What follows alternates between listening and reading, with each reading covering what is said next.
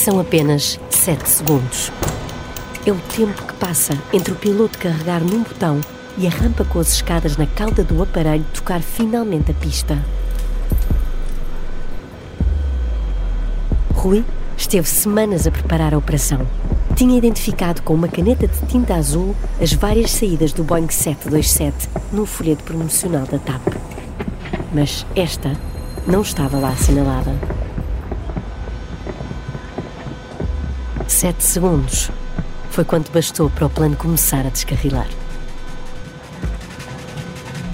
Estou se que é um amador, é um amador, porque quando é um comando diz fila 20, fila 19, portanto vai controlando as saídas. Ele disse aquilo e bumba, houve uma revoada de gente a sair do avião, inclusive um senhor pegou no, no filho de um outro casal que tinha dois filhos e saiu e deixou a mulher no avião. Sim, ouviram bem. Na confusão da saída, um homem pegou no filho de outro casal e fugiu porta fora, deixando a própria mulher dentro do avião. No cockpit, o piratinha do ar não tem boa visibilidade para o que se passa lá atrás. Ele estava a uma distância grande, né? Aquilo o avião é um, é um tubo, é um tubo. E lá ao fim do tubo, ele cá, cá de, de cima, de, da parte ao pé do cockpit, ele vê, vê mal, principalmente quando as pessoas estão no corredor. Rui olha pela janela do cockpit, apercebe-se da fuga descontrolada de reféns. Aquilo não foi nada do que ele tinha autorizado. Para se impor, levanta novamente a arma. o controle foi, foi mal feito, juntamente com as mulheres e crianças, saíram alguns homens também. Ele, quando viu aquela cena, a partir do cockpit, pessoas a correrem, que não eram aquelas que ele esperava, mandou imediatamente fechar a porta e ainda lá ficaram uns quantos. Saíram uns quantos, depois lá ficaram, ficaram outros. O comandante volta a carregar no botão e recolhe as escadas. Só que metade dos passageiros tinham acabado de sair do avião. Nem tudo estava ainda perdido para o Piratinha, mas aquele foi o início do fim.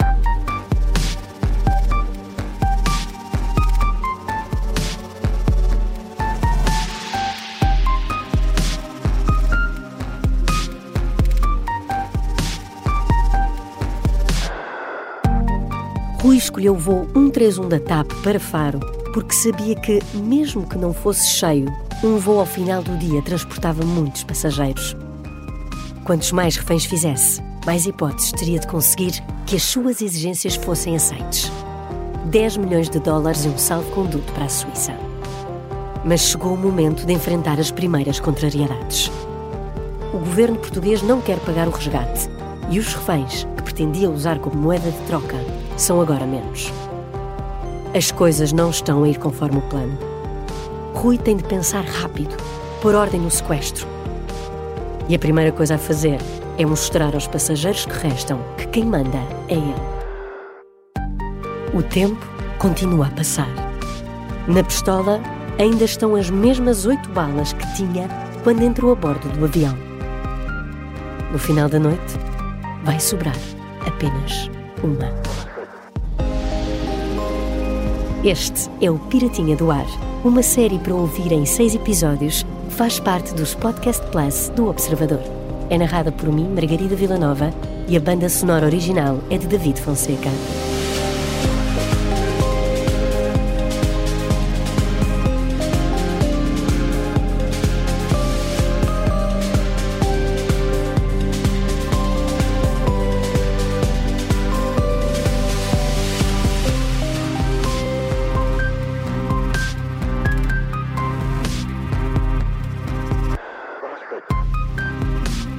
Episódio 4 A Última Bala.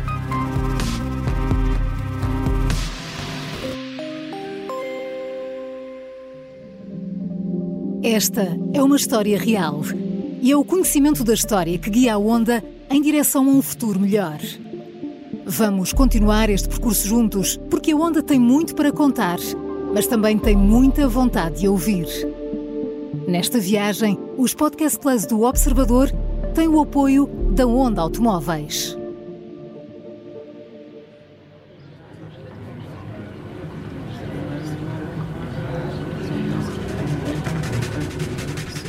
Rui decide reorganizar os passageiros. Quer todos sentados nas filas traseiras para garantir uma distância de segurança. Até este momento, Pedro Ferran tinha-se dado por contente por estar mais atrás, longe do cockpit. Mas agora, depois da confusão, acaba por ficar num lugar mesmo à frente do sequestrador armado. Estava na primeira fila, do lado direito do avião, eu mudei do lado esquerdo para o lado direito, e ele estava ali, uh, uh, aí uns 5 metros, 5 metros, pá, 5 ou 6 metros, sei lá, não era muito perto o Piratinha não consegue parar de pensar de que forma vai resolver este problema. Agora não desvia o olhar dos passageiros e não baixa a arma. Mas nota-se que começa a ficar cansado. Já não podia com a arma, ele tinha a mão esquerda a segurar a, a mão direita com a pistola. Ele não era intimidante, a figura dele, uma figurinha de um miúdo. Mas sabe-se há miúdos que perdem a cabeça. Pedro Ferran mantém-se imóvel, olhos fixos na pistola que está apontada na sua direção. Basta um dedo nervoso descontrolar-se no gatilho para tudo acabar ali. Os outros passageiros que conseguiram fugir do Boeing 727 são agora conduzidos para uma zona segura. Recebem apoio das autoridades espanholas e da equipa da Embaixada Portuguesa, que está no aeroporto a mediar o impasse e fazem aquilo que, num primeiro momento, não se espera de pessoas que acabaram de estar reféns. Defendem o sequestrador. Quando os passageiros saem, dizem não façam mal, é um miúdo, não... e, portanto, aí dizem abertamente aquilo que o comandante já nos tinha transmitido por meias palavras. Não façam mal, é um miúdo, cheio de problemas, coitadinho, está bem, ok. Porque a situação eu acho que toda a gente percebeu dentro do avião que a natureza da pessoa que estava a fazer aquele, aquele disparate. Uh, mas, obviamente, do ponto de vista espanhol, há um ato terrorista e tem que ser uh, imediatamente uh, contido. Os espanhóis não ficam convencidos com o testemunho de quem acabou de sair do avião. Seja quem for que esteja lá dentro, está armado e continua a ter dezenas de reféns. Ou as negociações chegam a algum lado, ou a única solução é recorrer à força.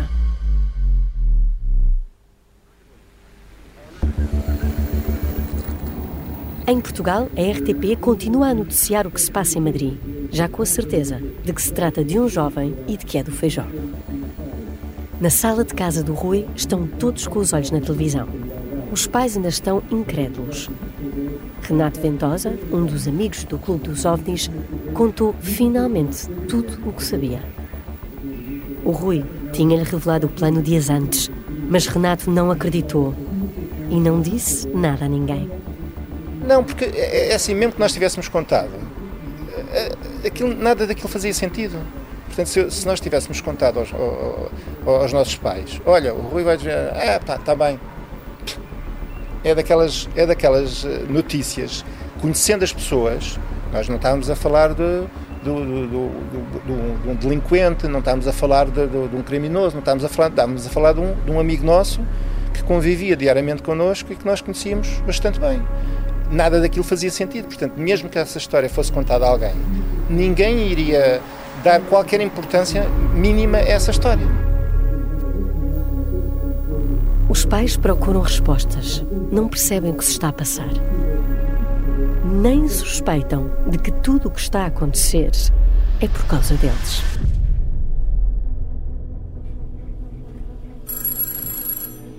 No gabinete de crise, o primeiro-ministro mantém-se intransigente.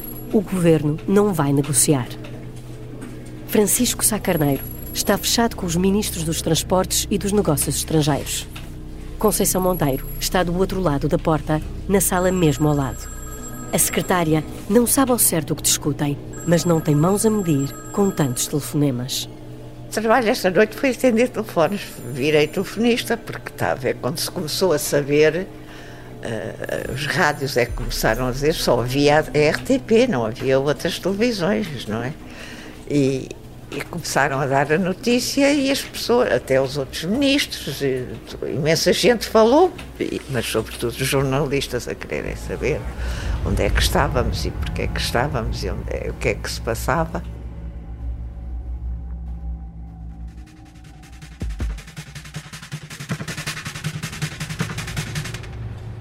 Dentro do avião, Rui mantém os olhos nos passageiros. Pedro Ferran vê o pirata de frente. Estão a 5 metros um do outro. Tive medo. Muito medo. Eu Era, era pai de dois filhos, casado, tinha a minha vida estável e agora estava-me a acontecer uma coisa daquelas num voo, num voo de rotina, sem problema nenhum. Uh, a ir parar para onde? Eu nem sabia onde é que estávamos a aterrar. A gente aterrou em Madrid sem saber que estávamos a aterrar em Madrid. O cockpit mantém via aberta com a torre de controle. O embaixador tenta aliciar o pirata com uma promessa que sabe que não pode cumprir. Garante-lhe que não lhe vai acontecer nada se acabar agora com o sequestro. Rui fica a pensar. Precisa de encontrar uma solução para a encruzilhada em que se meteu, mas não confia em ninguém do lado de fora. Dentro do avião, os dois pilotos mantêm a calma, mesmo com uma arma por perto. Aquilo parecia um bailado. Um bailado. O, o, o o piratinha, todo ali, já cansado de segurar a arma. E o copiloto passava junto ao, ao, braço que ele tinha com a arma, com a mão, com a arma, junto a ele. E, e andava para trás e para a frente, para trás e para a frente. Eu digo, quando é que ele vai atirar-se? Ele pode tirar a, arma da mão. Mas não. Foi uma aquilo foi um jogo de paciência.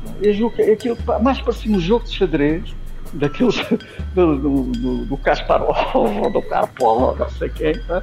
de, de, de paciência, de inteligência.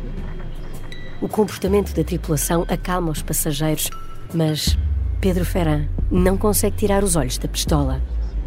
Ele, quando estava com a arma apontada, o copiloto Uh, com, eu com o cachimbo, eh, eu com o piloto, o piloto estava com o cachimbo, ele passava uh, por ele, entre o cockpit e, o, e, a, e a fila, a fila de, que as pessoas utilizam para, para se mudar de lugar e coisa assim, ele passava quase por baixo do braço dele, que ele tinha a arma, uh, com uma pachorrente, um ar pachorrente, assim, eu digo assim, é pá, se o gajo se o gajo tenta tirar-lhe a arma, ele dispara e eu ainda apanho um balado aqui na cabeça. Aqui, pá. Eu estou aqui mesmo à frente, pá. Vítor Azevedo está algumas filas mais atrás. No meio de toda aquela tensão, recorda-se de algumas situações caricatas. Um senhor que tirou os sapatos da bagageira e calçou os sapatos dizendo que ia estrear, queria estrear os sapatos antes de morrer.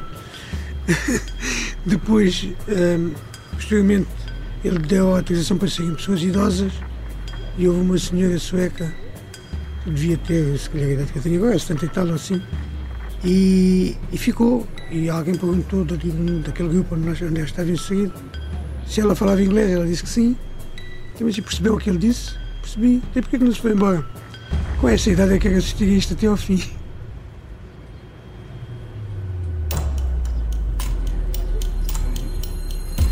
Estamos já na madrugada de 7 de maio e os passageiros estão cada vez mais ansiosos.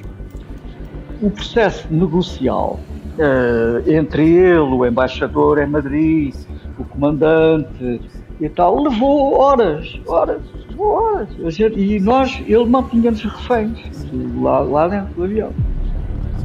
Há um passageiro que pede para falar com o pirata. Apresenta-se como vice-cônsul da Suécia em Faro. A bordo do avião segue também um grupo numeroso de suecos e o diplomata quer saber se pode ajudar com as exigências do sequestrador. Conversa com o Rui durante alguns minutos e, no final, manda chamar o embaixador da Suécia em Madrid para a torre de controle.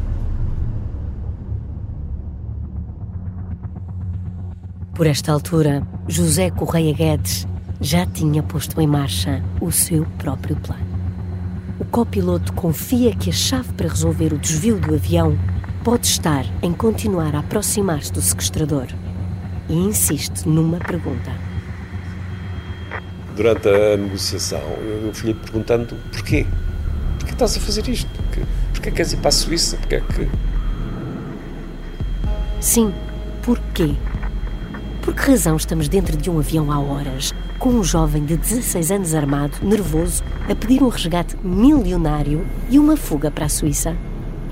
O que é que se passou para que o Rui, que todos descrevem como um bom rapaz, esteja de repente a fazer dezenas de reféns? Cansado e sem ver uma saída para o impasse em que se meteu, abre finalmente o jogo com o copiloto. Ele então uh, contou-me problemas de ordem familiar com os pais, que obviamente eu aqui não, não vou revelar. O ambiente familiar não seria fantástico, pelo contrário. Mas era aquilo que eu lhe dizia, oh, oh, se todos, todos os miúdos que têm problemas com os pais, de relacionamento, de mau ambiente familiar, desatam a assaltar aviões, isto é, é uma loucura, não é? País fica um inferno, ninguém consegue viver aqui. Portanto, não, não pode ser, quer dizer, isto é uma, isso acontece em milhares de casas, não acontece na tua. Confirma-se. Este pirata é mesmo diferente de todos os outros. O que o move não é político ou terrorismo.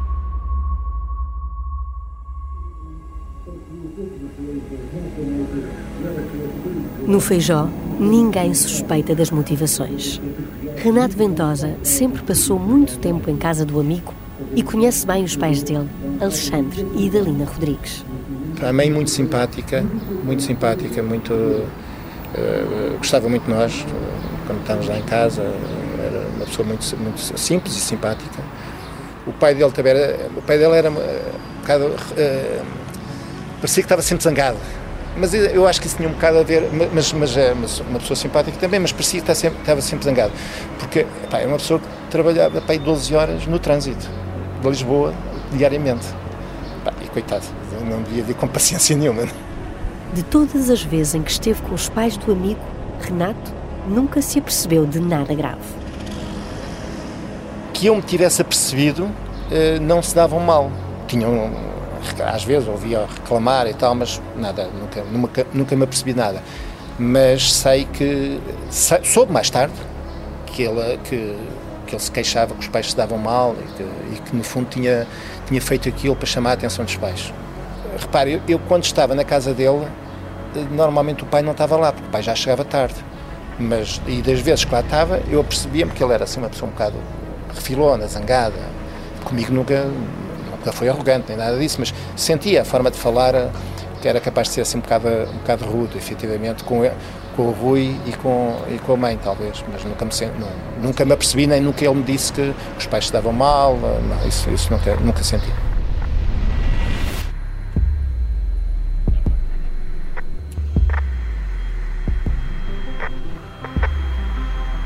Dentro do cockpit, José Correia Guedes continua a conversar com o Rui, mas o Piratinha está cada vez mais nervoso. O copiloto sabe disso mas sabe também que, neste momento, o sequestrador está em desvantagem. Tínhamos chegado a um impasse em termos de, de negociação e eu aí decidi jogar tudo o que tinha, todos os argumentos que tinha, porque não, não, não havia outra solução possível, e argumentos de ordem psicológica e de ordem, vamos chamar-lhe, portuguesa, porque não, lusitana, ou seja, nós somos o que somos, para o bem e para o mal, e vamos, vamos tentar eh, uma solução à portuguesa, foi nisso que eu pensei. Tal como acontece sempre quando uma pessoa está, se sente encurralado, se lhe abrirem uma porta, uma, uma possibilidade de, de negociação, quando um sequestrador, um atacante, está encurralado, qualquer porta que se lhe abra, ele pelo menos tenta, tenta aproveitar.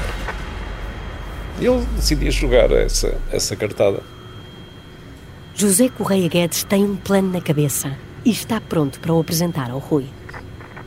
E então, olha, quero conversar contigo. Vamos ter que conversar, vamos ter que resolver isto. Tenho aqui algumas propostas para te fazer. Ele disse, então, apresenta as tuas propostas.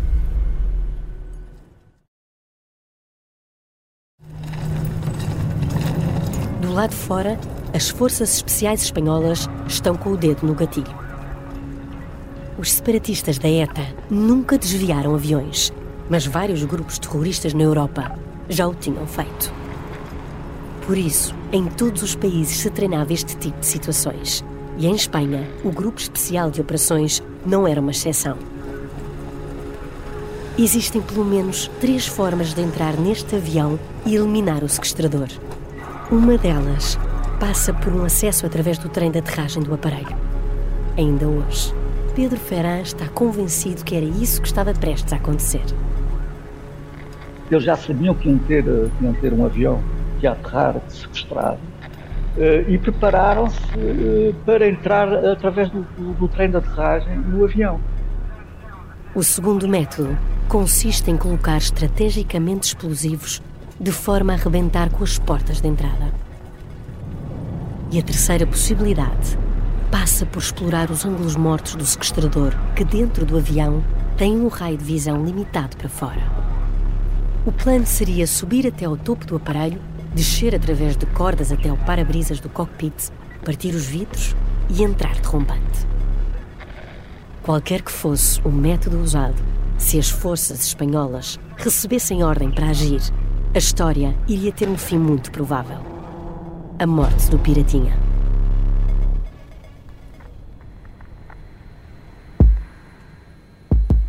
José Correia Guedes sabe que corre contra o tempo para evitar uma tragédia e vai jogar tudo o que consegue para garantir o fim deste sequestro. O plano do copiloto tem quatro partes e nenhuma pode falhar para ser bem sucedido. A primeira passa por oferecer ajuda através do pai, uma figura importante na justiça portuguesa. Então disse-lhe: Olha, hum, eu sou filho de um juiz, é verdade. Juiz conselheiro do Supremo Tribunal de Justiça, é verdade.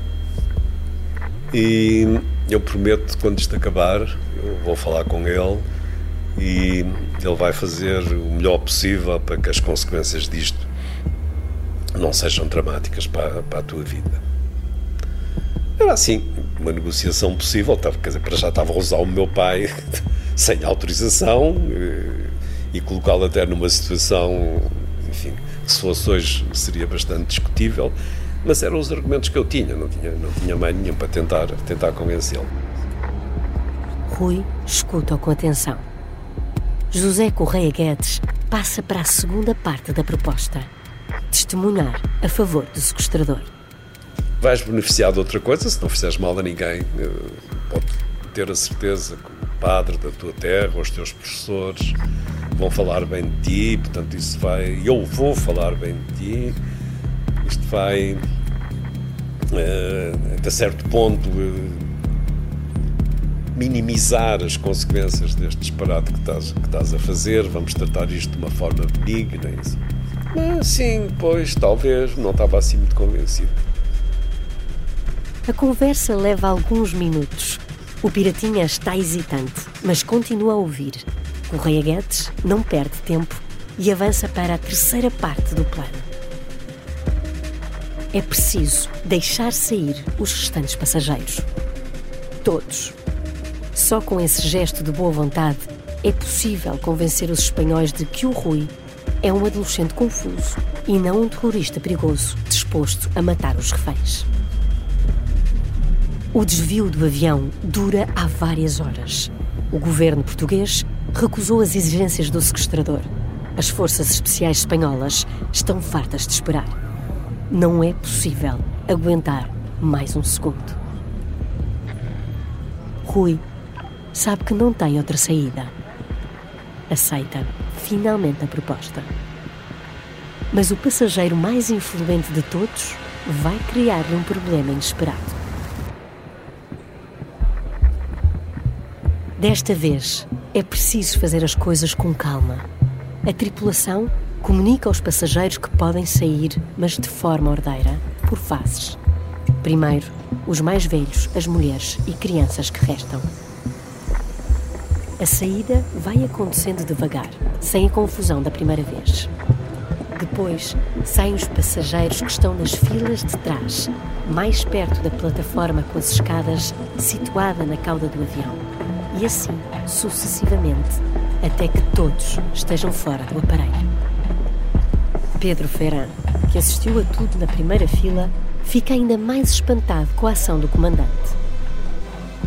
Vejo aquilo, se, se, tivéssemos ali um campeão, um comandante campeão, é pá, este gajo eu vou, eu vou dar cabo dele, pá, eu, o, que é, que é que ele julga que é? E tal, não sei o quê. É, foi um, foi um checkmate. O comandante deu um checkmate. Pedro Ferran abandona o Boeing 727 da TAP. Sai praticamente ao mesmo tempo que Vítor Azevedo. Os passageiros são recebidos pelas autoridades espanholas, pela equipa da Embaixada Portuguesa em Madrid e também por alguns jornalistas. Devo ter sido entrevistado assim três ou quatro repórteres espanhóis, mas eu falei em português portunhol que eu penso que ainda hoje eles devem andar a tentar traduzir aquilo que eu disse. Nós fomos para o aeroporto, tivemos lá algum tempo, portanto, serviram-nos lá umas, uns cafés, umas bebidas, uns snacks. As autoridades são mais uma vez surpreendidas com o que ouvem. Tal como os primeiros passageiros que foram libertados, também estes pedem que não haja uma intervenção violenta para resolver este caso. O secretário da Embaixada Portuguesa, Luís Felipe Castro Mendes, ouviu o mesmo de praticamente todas as pessoas que deixaram o avião. O que foi curioso foi ver como os passageiros do avião Uh, estavam indignados e tomavam o partido do rapaz. E dizia, coitadinho do rapazinho, não façam mal, não, não o prendam, não lhe façam mal. Quer dizer, havia uma, uma espécie de solidariedade de todos os passageiros com o miúdo. Em Faro, as famílias dos passageiros chegaram a pensar que estava a acontecer um atentado terrorista. Finalmente em liberdade, Vítor Azevedo consegue ligar para casa e tranquilizar os familiares. Deram-nos a autorização para telefonar, porque na altura não havia telemóveis para a família, porque, por exemplo, em Faro, onde o avião era suposto ter aterrado por volta das 10 da noite ou assim, uh, diziam que tinham sido as Brigadas Vermelhas, isso na altura. Bom, depois falei para, para casa, fomos para o hotel. Pedro Ferran, já fora do avião, também liga para casa. A mulher estava preocupada há várias horas. A minha mulher começou a achar estranho eu não, não dizer nada. E ligou para, ou melhor, o controlador de serviço ligou para ela a dizer que o que estava a acontecer. Olha, o, o Ferran foi, está, foi para Madrid, ele, o avião foi desviado e a minha mulher ficou em pânico, é evidente. Né? A minha mulher ficou em pânico, em, em aquilo eu tinha, deixa-me ver, já tinha dois filhos, é normal, e depois eu só falei com ela quando cheguei ao aeroporto, sei lá, nessa altura não havia, não, se calhar no hotel, talvez, porque não havia telemóveis, né? ah, nessa altura não havia telemóveis. Os reféns libertados são encaminhados para um hotel junto ao aeroporto, mas há um que se recusa a sair do avião. E não é um passageiro qualquer. É aquele que pode deitar tudo a perder. O último passageiro é o vice-cônsul da Suécia. E as forças especiais espanholas não vão permitir por muito tempo que um diplomata estrangeiro esteja em risco de vida dentro de um avião sequestrado. O vice-cônsul sueco resiste a abandonar o avião está à espera que o seu embaixador chegue ao aeroporto e exige falar com ele. Minutos depois, a torre de controlo entra em contacto com o avião. O embaixador está ali, pronto para falar com o vice-cônsul. Rui permite que ele entre no cockpit e os dois diplomatas conversam em sueco durante alguns minutos através do rádio. O piloto copiloto e o sequestrador ouvem tudo, mas não conseguem perceber o que se está a passar. Quando a comunicação termina, o vice-cônsul aceita deixar o avião. Já não há nenhum passageiro a bordo. Resta apenas a tripulação que não quer abandonar os comandantes. José Correia Guedes não desiste de tentar convencer o Piratinha. O copiloto já prometeu ao Rui a ajuda do pai, que é juiz, já garantiu que vai testemunhar a favor do sequestrador em tribunal e já conseguiu a libertação dos passageiros. Falta apenas a última parte do plano. A arma. Depois eu disse: vamos, há aqui uma coisa que eu preciso de resolver já. Então o que é? Preciso da tua pistola. Preciso que me des a pistola e as balas e assim. E eu prometo que à chegada a Lisboa digo à polícia que a arma que estava descarregada. Não estava, estava carregada. Pensando eu ingenuamente, não sei nada de, de leis, que, que isso seria uma atenuante para o crime. Sequestrar um avião com recurso a uma arma é um crime que não perde peso se a pistola estiver descarregada. Não há esse tipo de atenuante. José Correia Guedes não sabe disso, mas nesta altura pouco importa, porque o Rui também não o sabe. Tivemos ali uma, um pedaço de tempo a negociar a história da, da arma, porque a, entrega da arma seria o fim do sequestro. Seria o fim de tudo. E eu comprometi-me da forma como conseguia comprometer. Eu disse: Olha, eu vou falar com o meu pai, eu digo à polícia que a arma estava descarregada, isto vai se resolver. O Rui tem apenas 16 anos. Correia Guedes, pouco mais de 30, era como se um irmão mais velho lhe estivesse a dizer que ia correr tudo bem. Houve um momento que estávamos os dois a chorar, lado a lado, no cockpit, lágrima no olho. Eu também comovido com a forma como aquilo estava a correr, a compreender o problema dele, mas também era uma, uma descarga emocional. Eu próprio também já estava, já estava a ceder.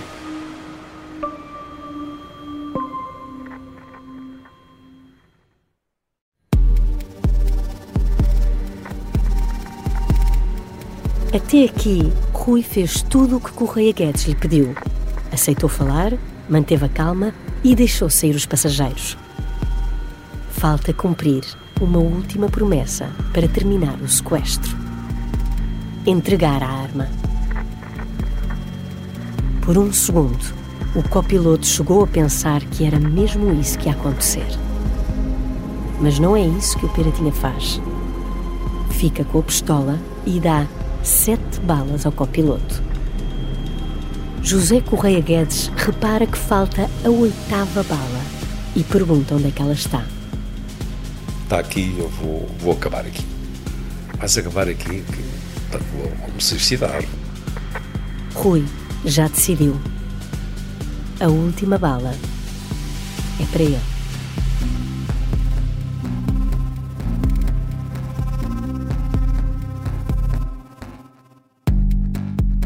No próximo episódio, Correia Guedes tenta convencer Rui a entregar a última bala. Aí começa eu a chorar também, né? Porque estás maluco, pá, miúdo, bonito, inteligente, com uma vida inteira pela frente, estás a fazer um disparate, mas isto resolve-se, tens tretas, dá-me cá a porcaria da bala. O copiloto consegue chegar à fala com a mãe do Piratinha. E atendeu uma senhora do lado de lá, e eu então isto é uma conversa de loucos, né? alta madrugada. Olha, meu nome é José Guedes, sou piloto da TAP e o seu filho acaba de me assaltar o avião. E um novo personagem vai aparecer para mudar o rumo desta história. Digamos que eu tinha uh, um certo faro, se me é permitida a palavra, para as oportunidades e eu vi ali uh, essa, essa possibilidade.